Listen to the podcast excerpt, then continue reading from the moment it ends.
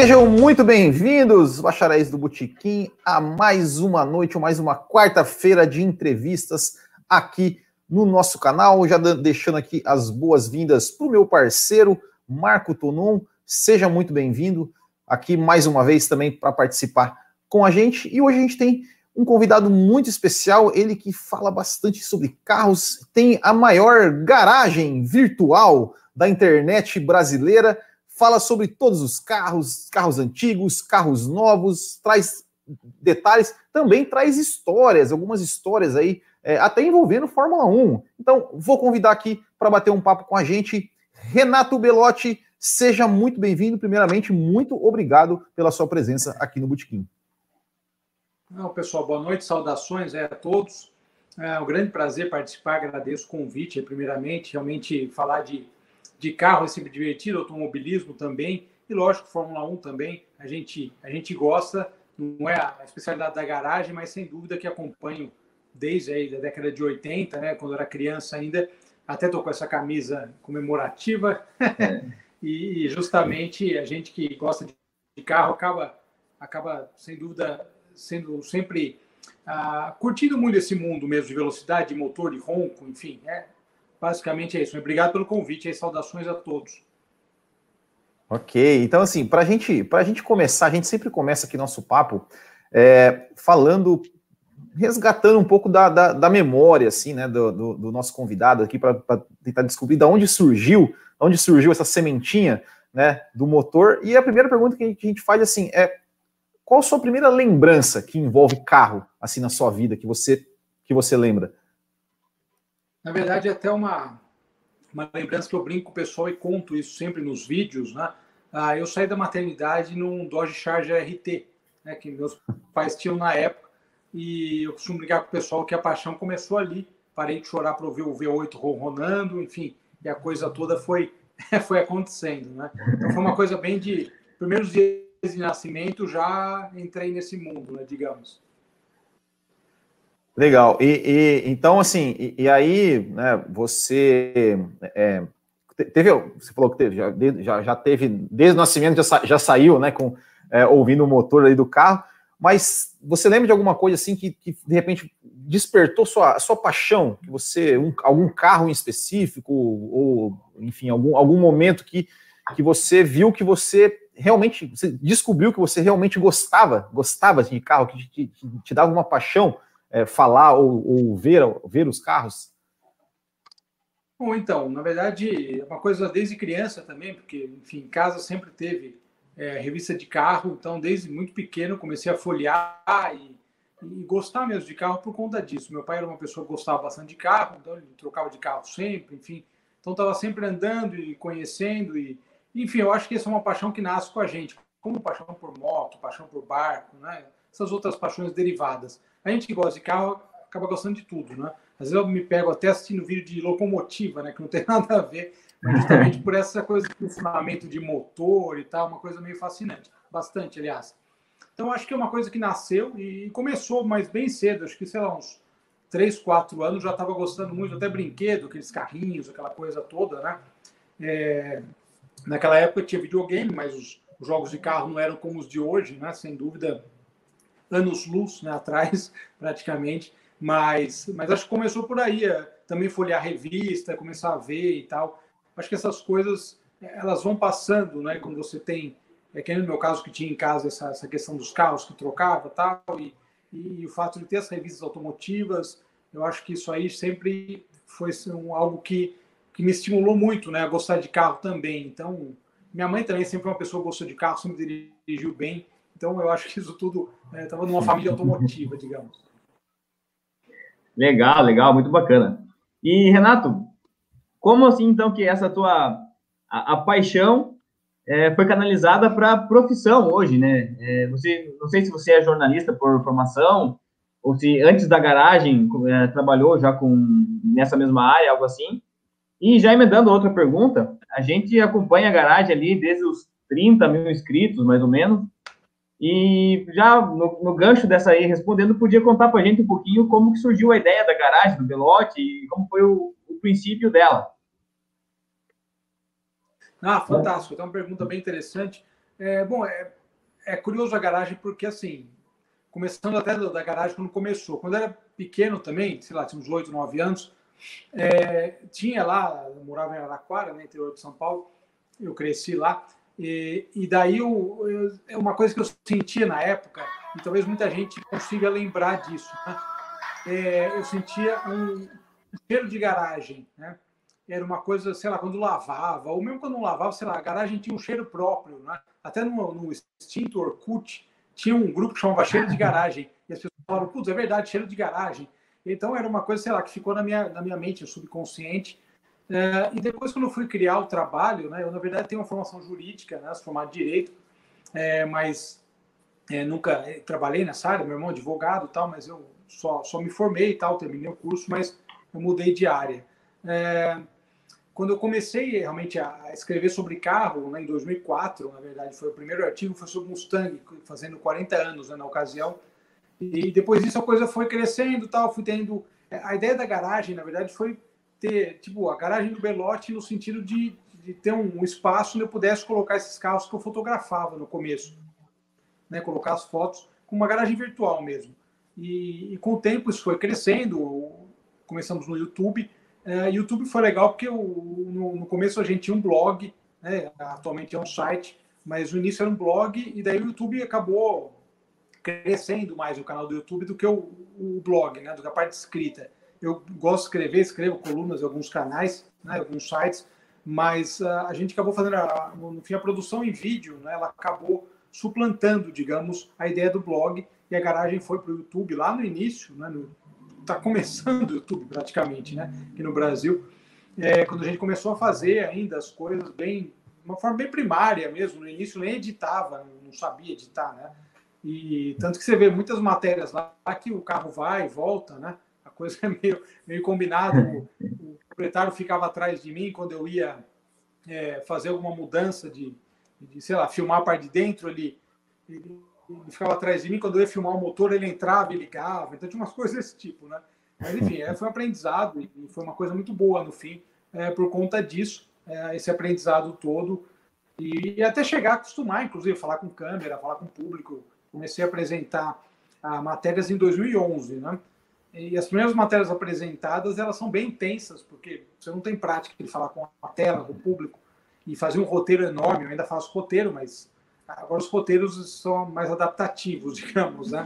Mas, mas na época era um roteiro mais escrito mesmo, né? Então, você escrevia um roteiro lá, falando todas as coisas, e, e ficava uma coisa muito presa, né? muito amarrada. Mas é o aprendizado, né? Sem dúvida. É, sem dúvida. É, é, é, sei, sei, como é, sei como é essa questão de, de, roteiro aí, de escrever, de ficar tenso no, no, no começo, é, é, assim mesmo. É, Até mas, o dá um friozinho na barriga de, de entrar ah, ao vivo aí. Com certeza. Mas você falou, né, que da, muito da, da, infância, né, que, que você começou a gostar de caos e tal. eu, vou, eu, vou te, eu vou te perguntar, porque eu, eu acompanho seu canal ali há menos tempo do que o, do que o Marco, é, e eu fiquei procurando, né? Nunca achei, não sei, não sei se de repente eu, eu comi, comi mosca, mas um carro que me remete muito à infância que meu pai tinha, que era uma caravana. Você já, você já gravou, já dirigiu uma caravana no, no, no seu canal? Sim, sim. Então, a gente tem lá, inclusive, algumas matérias com caravana. Tem uma, tem uma SS, uma SS4, tem duas diplomatas que a gente gravou. Eu ainda não gravei com a caravan que eu mais gosto, que é a, aquelas diplomata 8587. Tem uma na pauta que a gente tá para gravar. Essas caravans eu adoro, eu acho as mais classudas, digamos assim, né? Se, se fosse dar uma, usar um, um adjetivo aí meio, meio mais ou menos, né? Mas eu acho que essa, essas, essas diplomatas é, 8587, eu acho que era um ápice, né? Que no Brasil, aquela, metade dos anos 80, de importação fechada e esses carros eram demais, né? Você viu, a gente viajava em casa muito de, de carro e em casa Sim. tinha quanto, tinha Voyage. Né? Meu pai gostava mais de Volkswagen. É, e às vezes você ia na estrada, muitas vezes, aliás, você ouvia algo assobiando, né, passando rápido, e era uma Opala, né? Então eu achava fantástico. E justamente Nossa. esses aí, 85, 86, né? É, era, era incrível ouvir aquele Opala assobiando e indo embora, ou as caras também, enfim. Mas é, foi uma lembrança legal, assim, que eu fiquei desses carros por conta disso, né? é realmente interessante. Legal, legal, Mas se procurar na, na, busca, Caravan aparece as, as opções. Eu vou, eu vou olhar isso aí. Matérias. É, com, com certeza vale a pena, são sempre muito bacanas as matérias. E ainda, ainda falando de carros, né? Uh, eu sei que você tem um, um Opala SS4 verde, muito bonito. Uh, não sei se você está indo aquele Fusca German Look, também bacana. E uma, uma Mercedes, se não me engano, também, né? Fora esses três carros, que mais carro o Renato Belotti já teve? E qual mais, assim, você gostou de ser proprietário dele?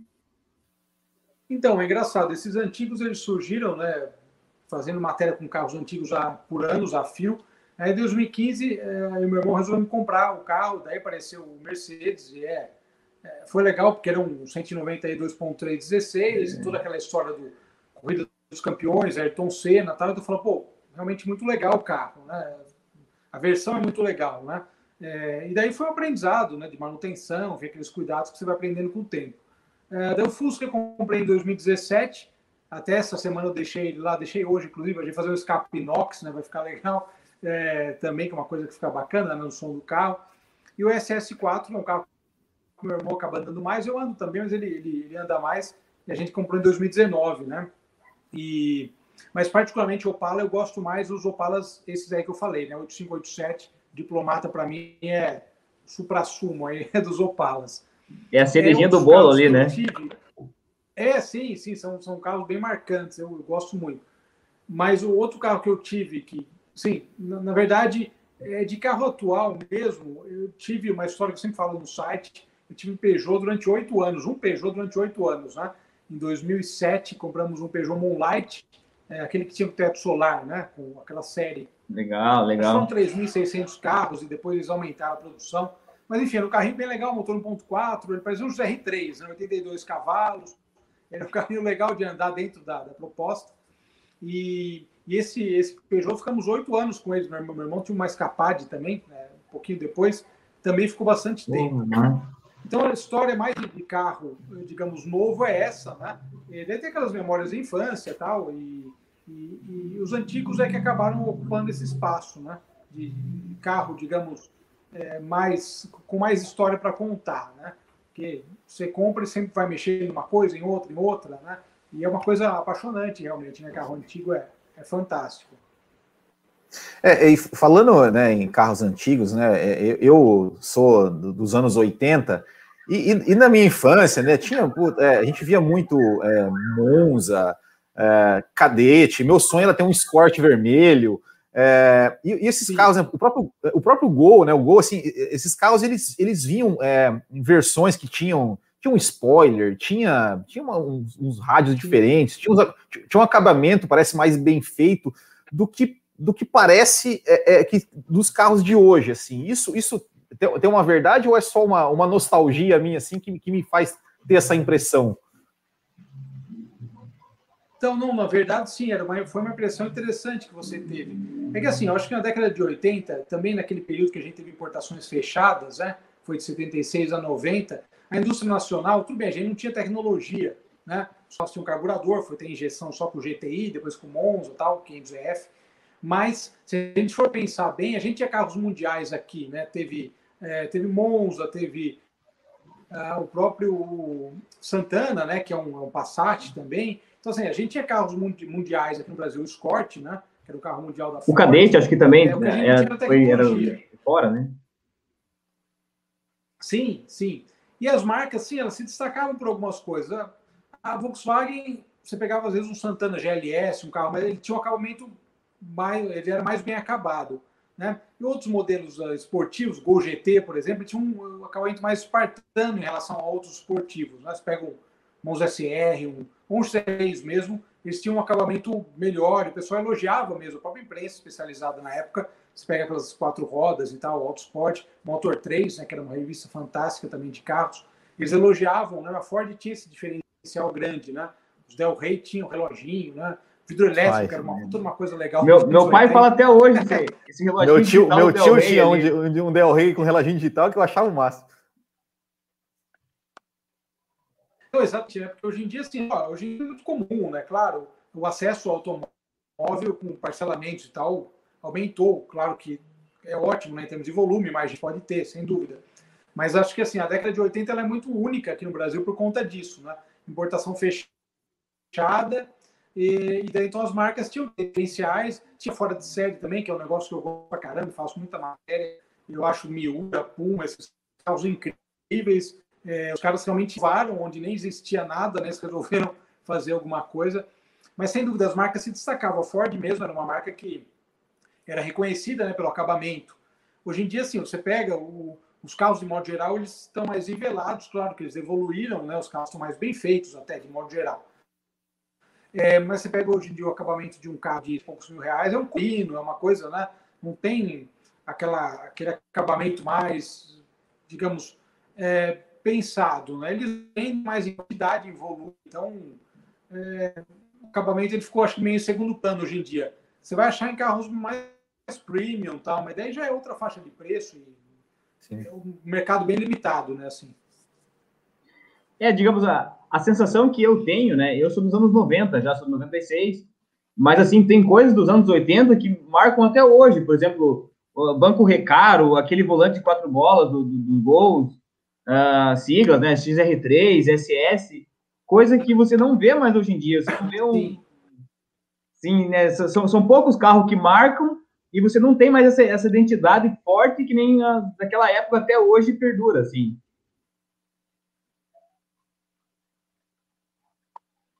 Não, sem dúvida. Eu até costumo sempre comentar nas matérias com esses esportivos de banco recaro, né? O próprio Mercedes 2.36 utiliza bancos recaro também. Né? Eu falo, putz, nunca mais banco recaro aqui no Brasil. De fato, aqueles bancos com regulagem e tal, era um grande diferencial né, do, do, carro, que era bem caro também, como continua sendo, mas era um diferencial legal, né? Você tem um banco recaro, um banco esportivo, então eu acho que esse tipo de coisa acabou ficando na, na, na, mente de todo mundo que gosta de carro, né? Porque era sempre bem evidenciado né, nas matérias, né? O acabamento, o banco caro. Acho que banco recaro é uma coisa mais faladas, assim, né? na época, né? A gente tinha muita, muita variedade né, de esportivos e, e, vários deles com recaro, né? Então acho que ficou meio marcado. É, e, e, esses, esses carros, né? É, gente, eu vejo assim, né, muitos, muitos carros que, né, como eu falei, da, da, quando eu era criança, eram carros até, digamos, populares, comuns, é, e hoje ele, eles são super, super valorizados, né? Você vê é, gol, gol, gol, aquele golzinho quadradinho GTI sendo vendidos aí por, por preços por preços absurdos. É, e, absurdo, sim, né? É, digamos, se, você se, se você é, pensar que, era um, que na época era um carro popular, né? Mas eu, a, agora a pergunta é a seguinte: é, então, assim, a gente está falando de carros ali de 30 anos atrás que hoje valem dinheiro. Se por acaso alguém assistir esse vídeo em 2051 e quiser comprar um carro de hoje, que para daqui 30 anos ele valorizar bastante, você acha que você tem alguma aposta do, de algum carro de hoje que pode no futuro é, se tornar um grande clássico, como, como né, o, um Gol, é, um Monza se tornou hoje para nós? Sim.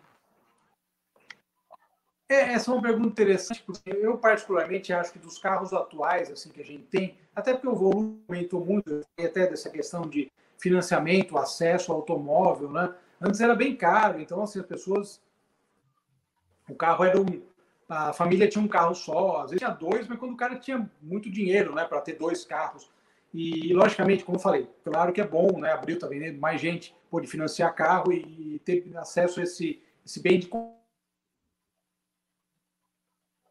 consumo, né? Afinal, é um bem de consumo. Mas nos anos, acho que um ou outro a gente talvez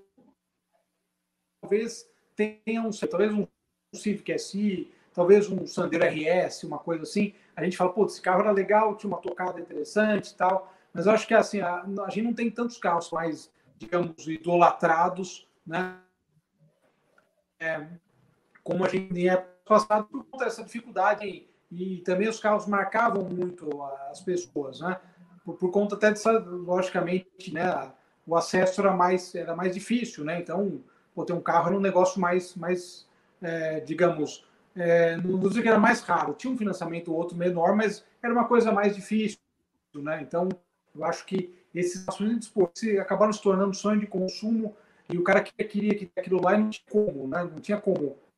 Ah, vou pagar em 72 meses, né? não existia, né? Então acho que esses carros viraram sonho de consumo por isso. E dos atuais, como eu falei, eu acho que um ou outro a gente pode até separar, mas logicamente, se a gente pegar carros aí mais comuns, que eu digo no sentido de, de, de, de quantidade de venda, Honda HRV, Corolla, Jetta, eu acho que esses carros não serão clássicos porque a produção é grande, eles são carros mais comuns, né, digamos assim.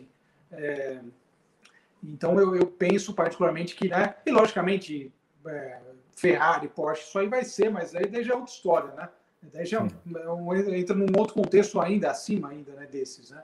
Porque a gente vê que no, no, no futuro, assim, está entrando já no presente, né? O, o pessoal que está crescendo agora, né, que é mais novo, às vezes tem 10, 12, 15. Logicamente você tem os gearheads, os entusiastas também, sempre vai ter. Mas você percebe que o pessoal é muito ligado em ter um carro como meio de transporte, mas será que compensa investir para comprar um carro, seu ativo, né? Eu acho engraçado, a, a indústria provavelmente ela está vendo isso, né, fazendo esses, é, esse, esse, aluguel de carro, estão entrando agora também. Eu acho que eles estão muito nesse público que está vindo, né? Que não vê mais o carro como a gente vê, como algo, pô, que legal, sair para dar uma volta de carro, né?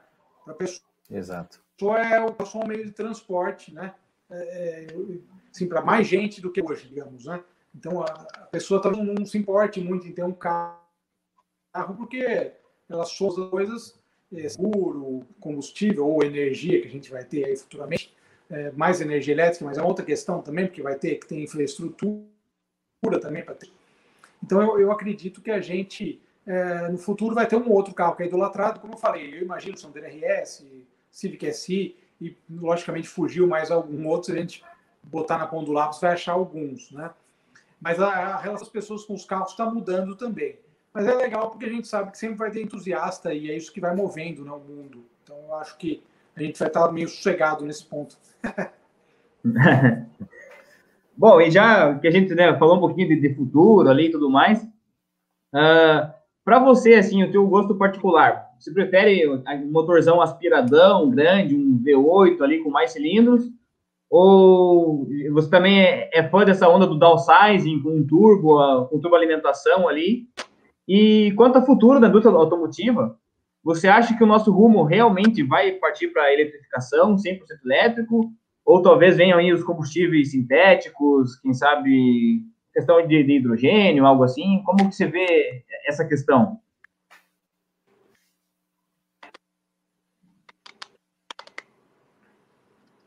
É, não, sendo essa é uma boa uma pergunta interessante também, a dos combustíveis sintéticos, né? A Porsche até está desenvolvendo isso, né? Então, assim, abriu meio que uma luz, né? No, todo mundo está falando, vai acabar o petróleo, não vai, ninguém vai ter carro a combustão. Tem umas pessoas meio desesperadas também, às vezes você vem em grupo de carro antigo, né? Ah, vai acabar tudo e vou ter que jogar o carro fora, sei lá. Não, também não é assim, né?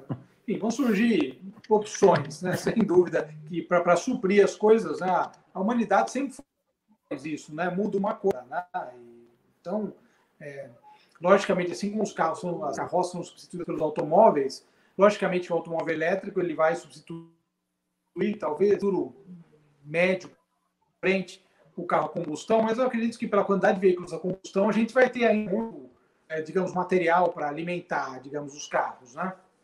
É, inclusive até uma questão de infraestrutura do carro elétrico. Eu, eu particularmente acho que aqui no Brasil a gente vai ter ainda muitas opções de veículo híbrido antes de, de vender tanto elétrico, vai ter muito híbrido ainda. A Volvo já está atacando nesse, nesse segmento né, com, com bastante força. A Alta também, né, com a tem o, o Corolla híbrido também.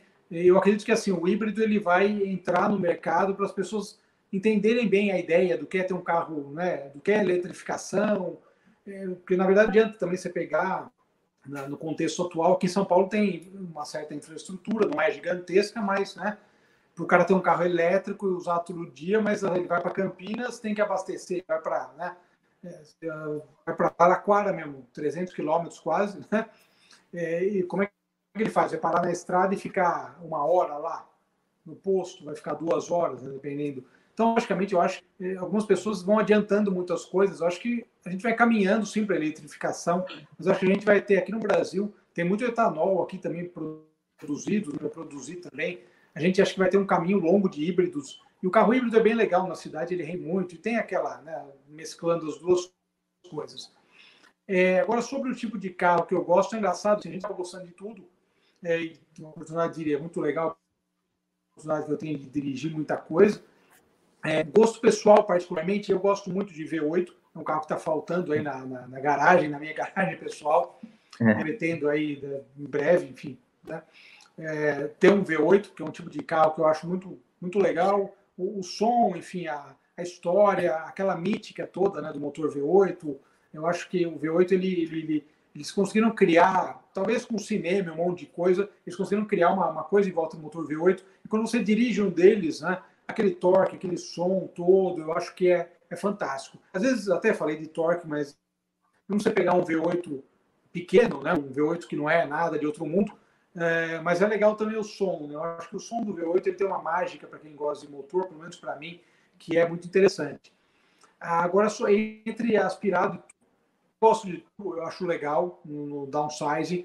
Até uma outra coisa falar também de ronco é que o downsizing, por mais incrível que seja, como a gente vê em é, A45 MG, Audi 3, é, o downsizing tem o som de um motor grande, né? Isso é uma coisa que não dá para.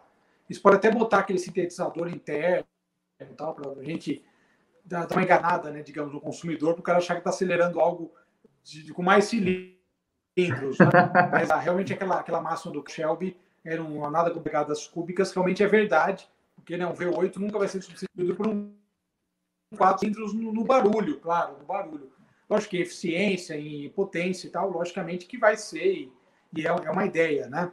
Agora, é, entre turbo e aspirado, uma, um tipo de, de sobrealimentação que eu gosto muito, particularmente, é o supercharger. Eu gosto mais do que turbo, inclusive, porque eu acho que aquele som do Supercharger parece uma abelha, né? É incrível, né? Você vê um, um Mustang GT500, enfim, acelerando.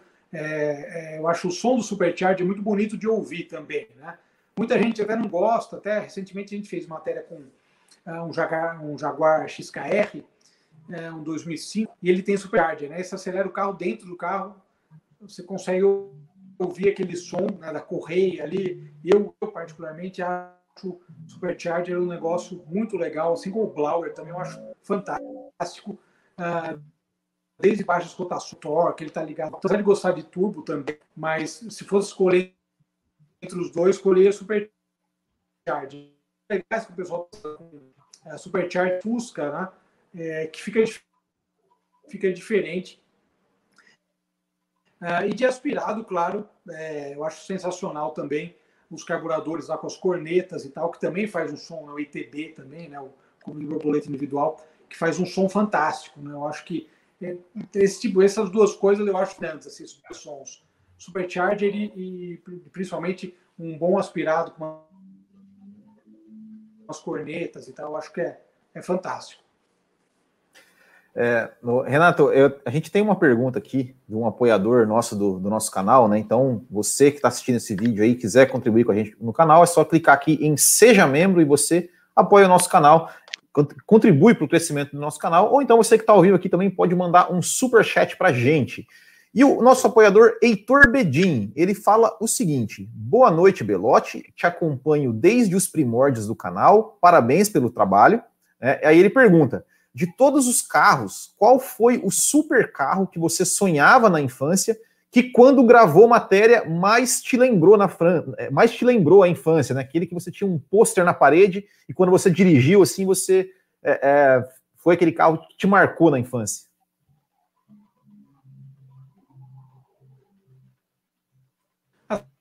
Tem um carro muito legal que é um, para mim é sinônimo de carro esportivo que é o Porsche 930, né, que é o primeiro 911 turbo, aquele da década de 60 e a, a versão da década de 80, né, 3.3 litros e tal, que tinha aquele turbo que começava nos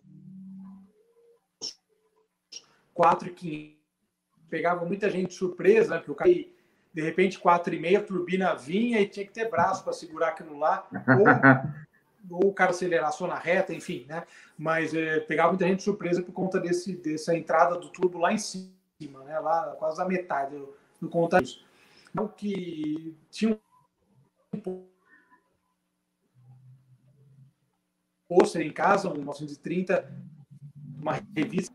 Tinha Mustang, tinha os outros carros, o Mustang ainda dos anos 80, né? Que era aquele Mustang que, que era mais quadradinho, né? Antes do, da quarta geração. Mas o, o 930, sem dúvida que ele é um carro que, dos carros que eu tive, ele vendeu é, é, pelo desempenho, baita desempenho. Mas, logicamente, eu sempre fazer a matéria, eu procuro na época, né? E não comparar com alguma coisa atual. Você pega um 911 hoje, ele é muito mais. É, todos são turbo também, aliás, né? ficou engraçado. Tudo é turbo, 911. 930, então, foram os carros preferidos. Para mim, é, eu acho o desenho dele fantástico, é, aquele wide body dele é incrível, né? É um carro que ele pode chegar em qualquer lugar e se fala, putz, um 930, né? É, eu acho um carro fantástico. E um outro super carro que está na minha pauta, agora a gente está aqui no Brasil, estou correndo atrás para ver se eu consigo gravar, é, já tem uns dois ou três, que é o Lamborghini Countach. Eu acho que é, carro da infância, assim, de sonho é esse. Eu costumo brincar, falar que é a pauta definitiva da garagem, né? Mas é um carro que eu acho sensacional. Acho que foi quatro rodas na época. Eu lembro de ter visto uma revista, 86 talvez, que eles fizeram uma gravação, na, uma gravação, uma fotos né, na Itália. Uh, e daí tinha ele passando naquelas cozinhas, apertando o vermelho. Uh, e eu vi um, né, numa matéria que a gente fez no encontro que teve no interior de São Paulo há alguns meses, é, e é um carro de perto, ele é mais surpreendente ainda do que ele é de longe. Né? Então, realmente, só aumentou esse desejo aí de poder dirigir e contar essa história ao volante. Mas, enfim, estamos com atrás, é uma hora dá certo. ah, dá sim. Dá sim. Bom, puxando, puxando a brasinha um pouco agora para o nosso lado, né? A gente vai, vai mesclando aí com Fórmula 1, carro, não tem problema. E como que é a tua relação com a Fórmula 1 hoje? Assim, você acompanha? Já acompanhou mais? Como, como que tá?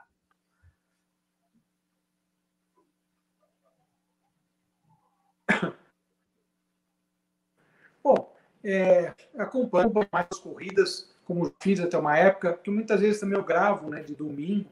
É, é, então, muitas vezes não dá para assistir a corrida. É, eu acho que a Fórmula 1 nos últimos anos ela está um pouco sem muitas disputas, né? É, no sentido de um domínio da Mercedes, apesar de ser mercedeiro também, é, mas eu acho que a Mercedes está com um domínio gigantesco na categoria, isso está muito evidente. É, nessa temporada a gente, gente, vai ver se o Verstappen briga de trabalho, mas é o que a gente vê nas corridas, não sei, acaba não sendo tão emocionante porque assim, aquilo lá de ter aquela estratégia de, de pit stop, né? Que os caras ultrapassam lá no pit stop, então não tem muita briga entre os pilotos, pelo menos no primeiro pelotão, eu digo, né? Aí, aí o que a gente vê muito é o piloto chega, abre a vai embora, né? Isso muita briga nesse sentido. Às vezes a gente vê nas equipes intermediárias mais divertido de assistir, né? Porque os caras Sim. estão aí ah, tá obrigando, tal, aquele japonês que entrou esse ano também, não me recordo o nome dele agora. Sunoda. Mas é, é, eu acho legal porque, assim, o Alonso mesmo que voltou, é, eu, eu acho que muitas vezes no, no intermediário acaba disputas mais emocionantes, né? Para mim, posição, a McLaren, é, eu fiquei contente que esse ano a McLaren está né, conseguindo aí ter resultados, viu não só o Ayrton Senna correndo, mas a McLaren, James Hunt e tal, e toda aquela é, James Hunt, né? É, é, é, muito legal você ver é, é, é, uma equipe como a McLaren tão tradicional estar voltando né, a, a, a, disputar, a ter bom desempenho. Esperemos que a Williams também siga. Sim. Por esse mesmo caminho. E, e, e, e você, do, do, que você viu né, esse, esse ano, hein, se você, você acha que, que, que, esse ano finalmente vai ter briga, ou o Hamilton, o Hamilton já está com 14 pontos na frente, né? É. É, já, já, ganhou ali três corridas da, das quatro. Você acha que é, o Verstappen foi só um, um golfinho ali que fez uma graça e, e, o Hamilton vai passear de novo? Ou ainda, ainda vamos ter briga?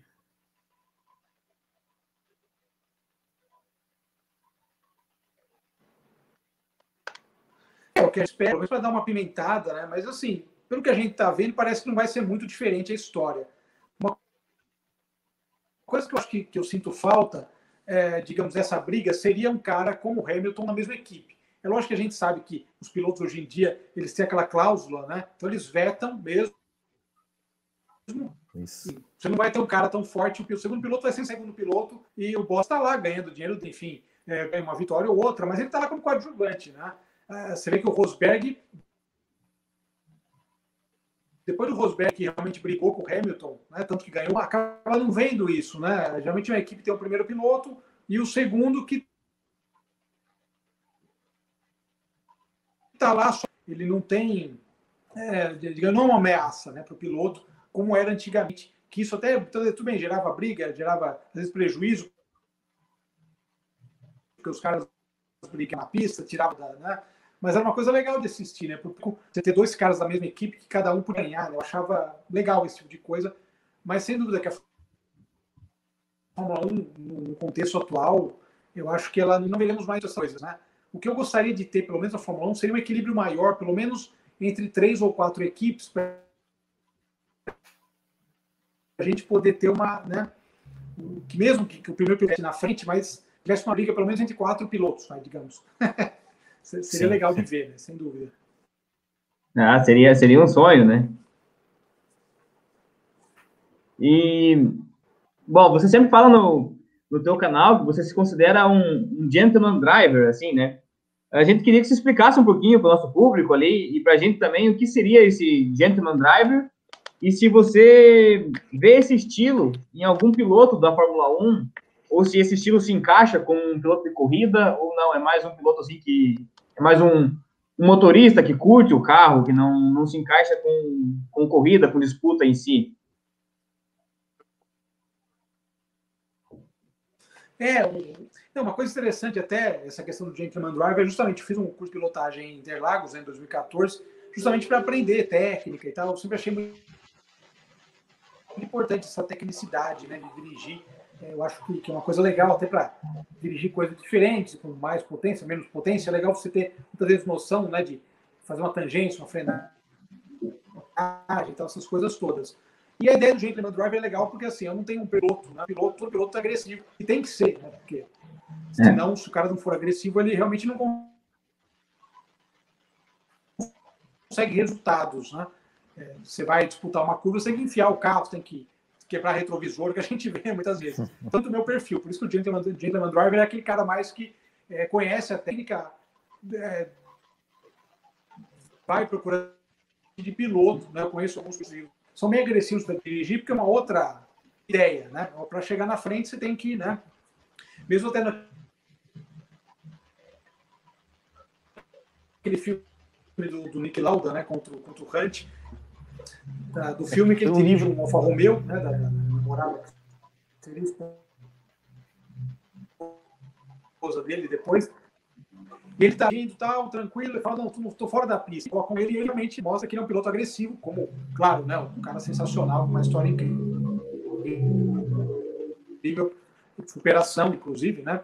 É, mas eu acho que então, são perfis diferentes. Né? Eu gosto desse perfil mais sossegado, gostando de carro, pô, até legal se na pista, tá falando da rádio, mas não tem um perfil agressivo de, de piloto. Então, é diferente. Na Fórmula 1, provavelmente, eu não seria o mais rápido e não seria para mim a Fórmula 1. Mesmo que eu gosto mais de endurance também, assim, de, de, em termos de prova, por conta da, da resistência do material, do, do, planejamento. Eu acho prova de longa duração fantástica. Mas, então você. Mas... Opa! Então você, você amou o Ford versus Ferrari ali agora, esse filme que saiu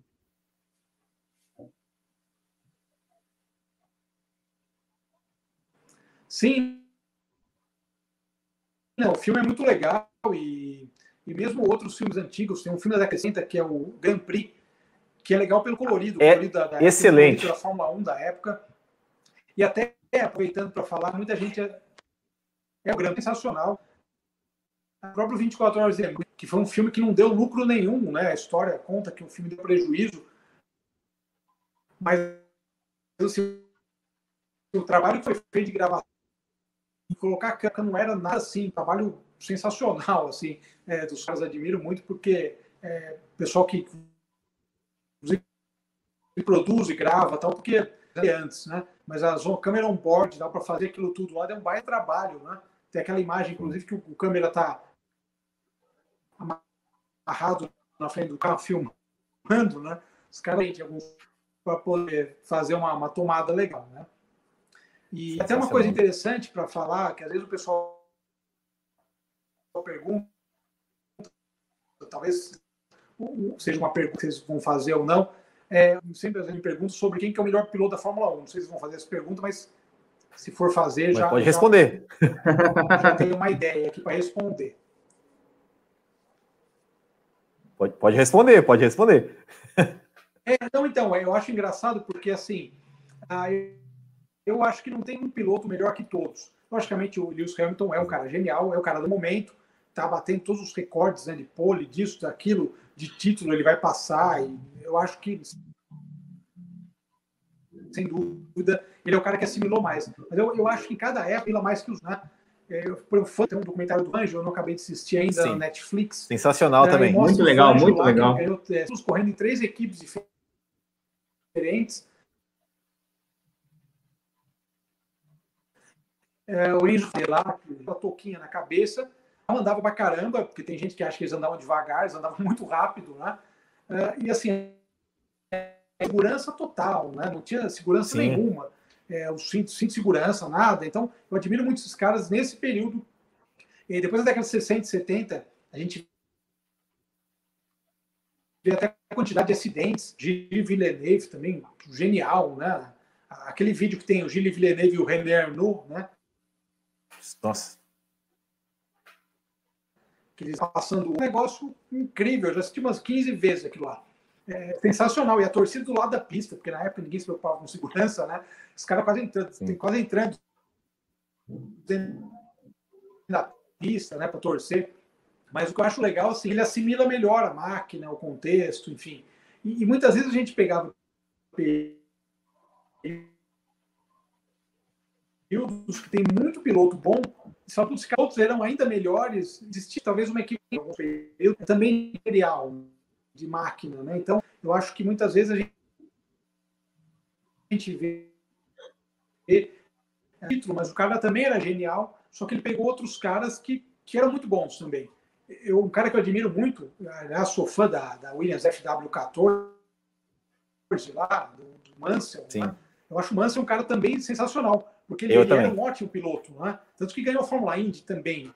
Mas ele demorou para ganhar a Fórmula 1, porque ele correu com o Alan Prost, Senna, todos esses caras, né? Ou seja, Piquet também, né? Então, então assim, era difícil a concorrência para ele na época, né? Pô, correr com esses caras, contra esses caras, é, é difícil. E até eu acho engraçado porque o contexto das épocas, a gente pega, por exemplo, Schumacher, ganhou sete títulos. É, eu acho que o Schumacher, apesar do mérito tudo dele, logicamente, como Peter, elas meio que macularam um pouquinho, não o talento dele. Eu acho que ele poderia ter vencido sem aquilo. Né? É, ficou meio chato algumas coisas que, que aconteceram né? na época. Eu acho que heptacampeão, né? É, não devia nem aceitar né? algumas coisas, né? Mas, enfim, história é história. É, enfim, possa aí se recuperar, complicado. É, mas assim, você vê que depois que ele, ele voltou para a Fórmula 1, que a Mercedes montou a equipe Mercedes só com pilotos alemães e tudo aquilo lá, ele nunca conseguiu superar né?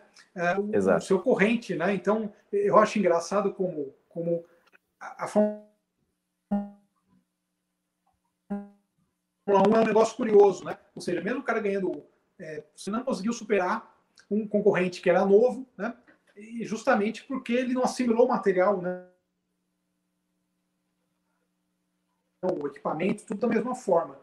Então é o que a gente vê que o Hamilton faz, né? Ele está na Fórmula 1 há vários anos já, mas ele assimilou exatamente tudo aquilo lá, assimilou o volante, a curva, né? O, o comportamento. Então ele extrai, ele é o piloto que extrai tudo. Logicamente, a gente tem que ver que ele está na Mercedes também. Talvez se ele tivesse na Ferrari a gente não veria isso, né? Exato. E, e, e, e deixa, e deixa eu perguntar. Ah, tá, a despeito do, do, talento, que normalmente hoje em dia também está sobressaindo muito. É, e até para fechar essa, essa parte de, de grandes pilotos, é, é, o Kimi Raikkonen, porque ele é um cara que ele está lá, ele tem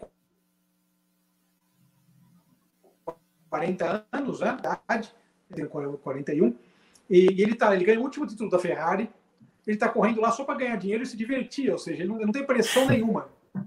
é verdade. Falando assim fora, né? Então eu acho que ele está na melhor posição lá, assim, né? Ele está correndo para se divertir. É campeão mundial, porque é o que é mais difícil na Fórmula 1. Você vê que o próprio Rubinho merecia um, Sim. um título. Com certeza. O Felipe Massa o título com uma mão na taça, né? E o Kimi Raikkonen estava lá, sempre com regularidade e tal, porque ele ganhou aquele título na regularidade, né? Ele foi segundo, primeiro, terceiro. Tal. Eu, o Kimi Raikkonen é um cara que eu admiro assim, porque eu acho que ele, ele muita gente fala que ele foi campeão menor e tal. Eu acho besteira isso, particularmente. Não. Não, ele foi campeão, o último título da Ferrari, ou seja, a Ferrari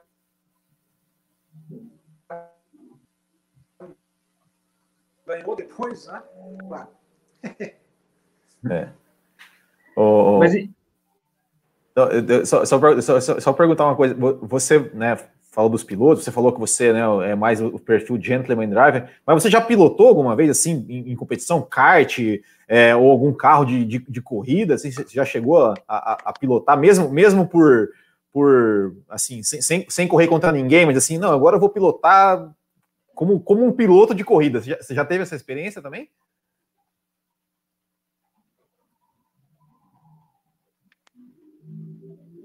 É, os carros de instrução acho que ainda deve ser, eram Volvos, né? E de pista, né? Era um turismo, mesmo carro de turismo.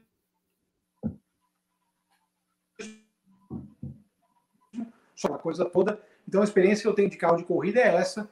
É, mas eu dou umas aceleradas na Speed, né? Que não chama Speed, casa de Fusca, né? E no motor 1.6 hoje a água, né? Há algum tempo já. Mas é, eu tinha naqueles mini challenge, né? Um evento da, da, da BMW com os minis na Fazenda Capuava faz bons anos já. E também deu para andar ali. Então, sim, tinha uma experiência outra com esse carro de turismo.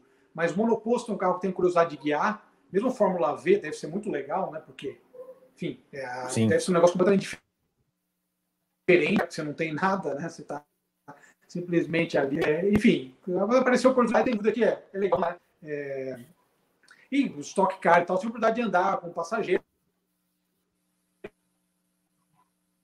Estão naqueles eventos promocionais, né? Mas ela comparar.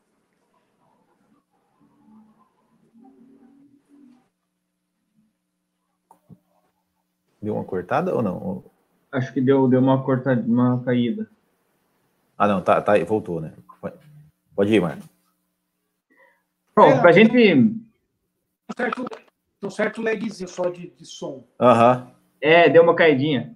Mas para a gente ir para a parte final, ali, assim, você, né, como um, um bom italiano, na, na Fórmula 1, está dividido aí entre Ferrari, Alfa Romeo ou Alfa, Alfa Tauri, agora, que também é, é italiana?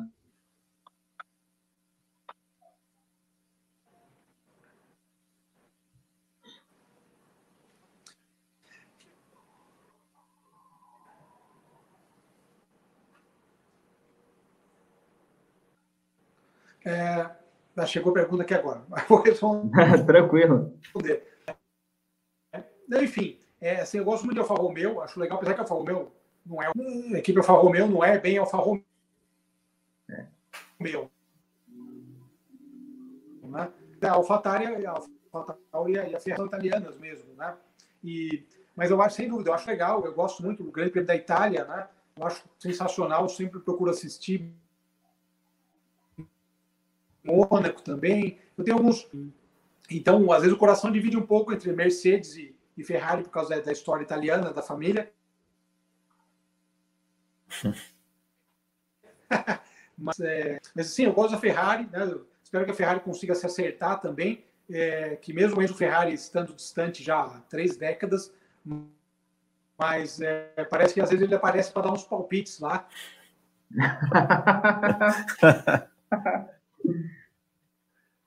É... Bom, ó, Renato, a gente já está chegando aqui no, no, nosso tempo. Eu vou, eu vou fazer uma pergunta, sim, que é, que é uma curiosidade inútil que eu tenho, mas eu, eu, eu, vou fazer essa, essa pergunta e já emendar uma outra, já voltando para a parte do carro. eu queria saber o seguinte: você, você que conhece né, é, a história dos carros, é, você, você, você sabe qual foi o último carro fabricado que tinha isqueiro e qual é, e qual item hoje que tem nos carros que você acha que no futuro não vai ter mais? Acessório, assim que seja. Cara, essa, essa pergunta é interessante, porque você sabe que lá testando uma Aroc é, VC também. E a Aroc VC tem, uh, tem isqueiro. Ah, é? Ela tem isqueiro, interessante. Nossa, é, é, essa é a raridade. É, é, é curioso, a Amarok tem isqueiro, sabe? Em casa. Pois é, é um negócio meio, meio curioso, né? A gente tinha antigamente céu tal. Todos os carros tinham, né? Suas é, de vários anos, 70 e tal. É, mas a Maroc tem, é engraçado isso. É... Ela tá meio lá, em vez de ser uma entrei na matéria, eu falei, putz, que coisa estranha, né? E... Mas eu acho que não tem o.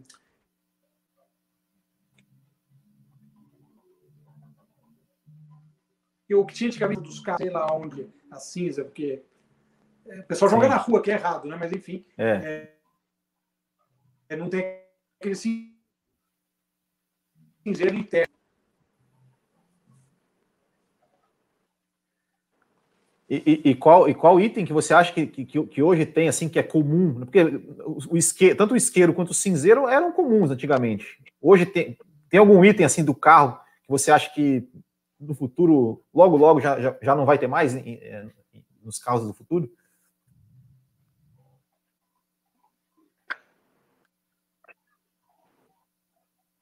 Eu acho que hoje em dia, assim, a gente já está num momento onde os carros estão mais conectados, né? Então, USB, acho que a entrada do USB é uma coisa que a gente vai ter mais e mais nos carros, né, com o passar do tempo. É, então,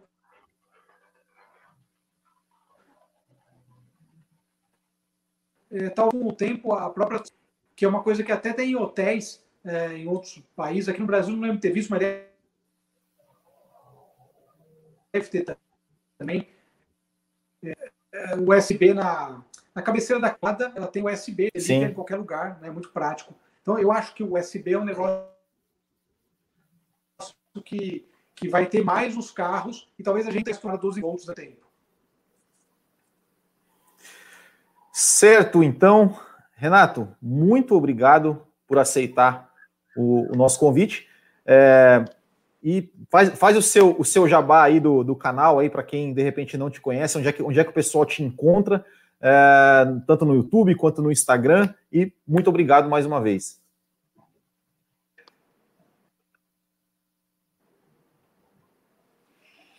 Não, fantástico. Obrigado. Eu agradeço imenso fazer falar, falar de carro, falar de Fórmula 1, que é uma coisa que eu gosto muito também. É, falar de automobilismo, de modo geral, é sempre divertido, né? Para quem gosta de carro, é incrível. É, bom, convidar para quem conhece a imagem, as nossas redes sociais do Belote já aparece lá que a gente está dando tempo no YouTube. Que eles já estão puxando, é ótimo né, também.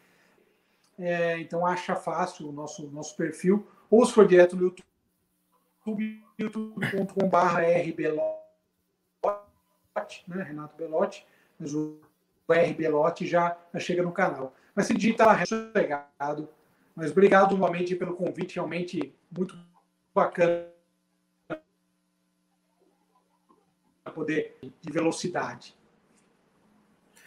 Com certeza, muito bacana. E semana que vem temos mais entrevista aqui no canal. Vamos entrevistar o jornalista Fred Sabino. Você que está nos acompanhando aqui, muito obrigado pela sua audiência. Se inscreva no canal se você não é inscrito, deixe seu like, ative as notificações e nos vemos na semana que vem. Grande abraço, até o próximo e tchau!